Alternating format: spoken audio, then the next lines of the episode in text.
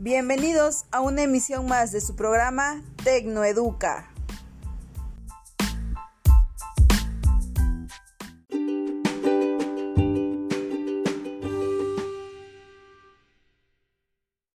El día de hoy platicaremos acerca de las competencias que todo docente debe adquirir para mejorar su labor docente, específicamente la resolución de problemas. Sin más preámbulo, démosle la bienvenida a nuestra invitada, la maestra Yuriria Suchite León, quien compartirá algunas experiencias en torno a su labor docente.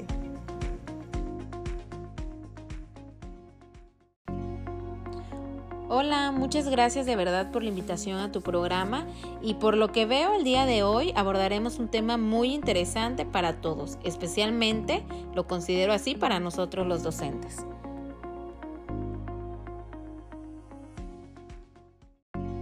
Actualmente, el sistema educativo enfrenta muchos desafíos en todo lo relacionado a la calidad, al fortalecimiento institucional y a la profesionalización docente. Ante esto, se vuelve necesario que los docentes tengan una constante preparación y sobre todo adquieran nuevas competencias que sin duda se vuelven imprescindibles para la transformación educativa. Entonces, el reto fundamental de la mejora continua requiere el compromiso de aprender por parte de los actores del sistema. Claro, de acuerdo con tu comentario. Nosotros como docentes nos encontramos en un constante cambio, sobre todo ahora en nuestra actualidad que nos hemos volcado a una modalidad virtual o en su caso ya con un modelo híbrido. Y es cierto que debemos adquirir y desarrollar ciertas competencias que nos lleven a seguir preparándonos y sustituir de manera gradual lo tradicional. Sabemos que el camino es largo y requiere mucho esfuerzo y dedicación, pero seguramente todos podemos lograrlo. Maestra, en definitiva, el camino es largo pero no imposible y es aquí donde justamente nos enfrentamos a esta nueva competencia llamada resolución de problemas y es que lo vemos como un método que permite no solo resolver un problema puntual, sino también desarrollar algunas estrategias que permitan crear, adquirir, transferir nuevos conocimientos. En otras palabras, podríamos decir que es no solamente dar una solución inmediata, sino también explorar las causas, las consecuencias y por supuesto las posibles soluciones. Después de todo este proceso, elegir aquella que sea la más eficaz y que tenga resultados inmediatos, pero también a largo plazo.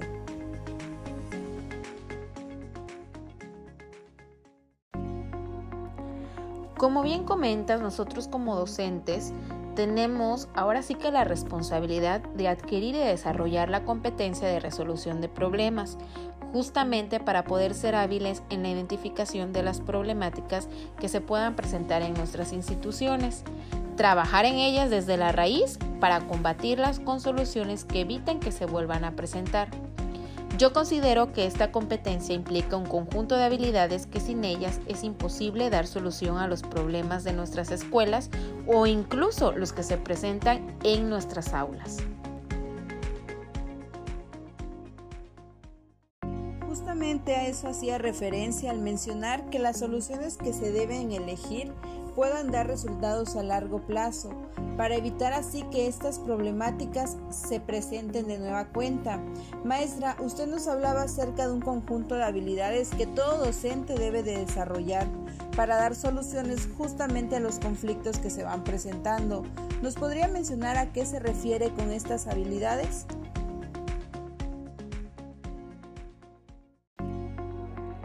Mira, para que se puedan dar soluciones apropiadas y funcionales a las problemáticas que se identifican, se debe contar con lo siguiente. Para empezar, debemos contar con un colectivo que sepa trabajar en equipo, para juntos buscar las mejores soluciones. En este equipo de trabajo debe reinar el respeto, empatía y la colaboración. También entra en juego la comunicación. Es sumamente importante ya que para ser comprendidos debemos compartir nuestras ideas o sugerencias con argumentos coherentes y claros. Es decir, necesitamos comunicarnos de forma asertiva. Aquí también considero que entra en juego la escucha atenta, la cual debemos poner en práctica cuando nos comunicamos con nuestros compañeros. Por último, la negociación y el liderazgo es fundamental para la realización de las gestiones que se deben realizar para dar fin al problema identificado. Ya sea que se presente un problema a nivel escuela, el director debe ser un buen líder para buscar las soluciones más apropiadas. Y si llegamos a presentar alguna problemática en nuestras aulas, pues como docentes también tenemos que ser líderes para combatir pues estas problemáticas y podamos brindar un mejor servicio educativo.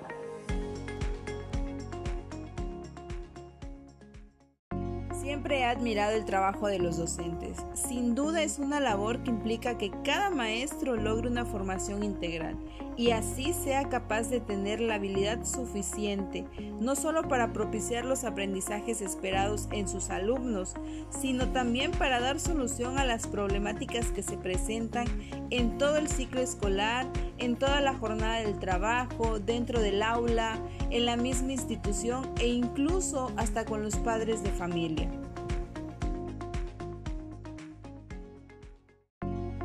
Bien, maestra, nos encantaría que usted pudiese compartirnos cómo es que esta institución en la que labora hace frente a las problemáticas que se les van presentando. Estoy segura que a lo largo de su trayectoria ha tenido que vivir muchas situaciones, tanto agradables como desagradables. ¿Podría contarnos una experiencia que se haya suscitado y en la que usted, por supuesto, se viera involucrada de una manera directa?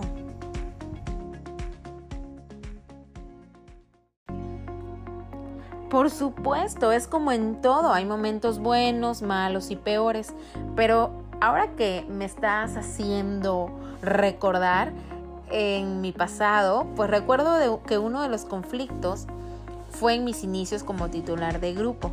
Prácticamente yo lo considero que fue una novatada. Esto fue respecto a las calificaciones trimestrales.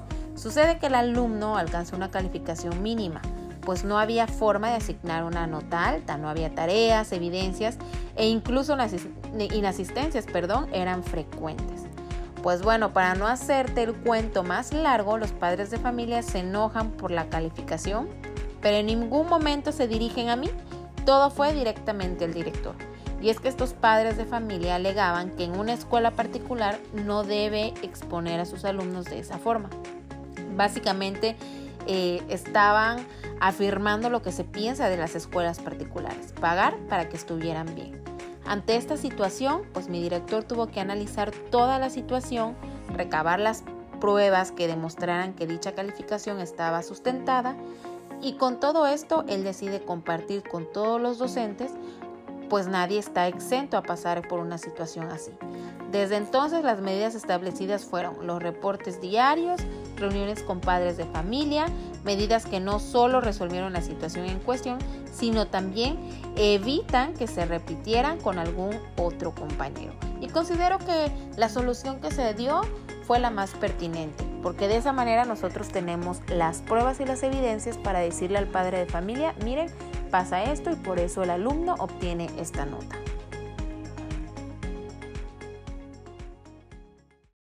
La verdad es que la escucho maestra y pareciera que se soluciona de inmediato, pero realmente el tomar decisiones y por supuesto encontrar las estrategias más apropiadas no es fácil. Conlleva todo un proceso y claro, una ardua preparación, pues sucede que no sabemos diferenciar en qué consiste realmente esta competencia de resolución de problemas. Nos quedamos con la idea de solucionar de forma inmediata y calmar las aguas, como dicen por ahí, ¿no? Pero lleva todo un proceso que no solo elimina o soluciona el conflicto, sino también genera aprendizajes significativos para uno de manera personal, de manera profesional, de manera eh, laboral también.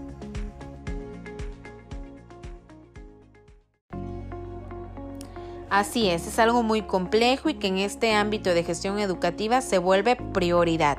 No podemos ser gestores sin contar con ciertas habilidades que promuevan la calidad educativa, tan anhelada y buscada por muchas instituciones e incluso por nuestro sistema educativo.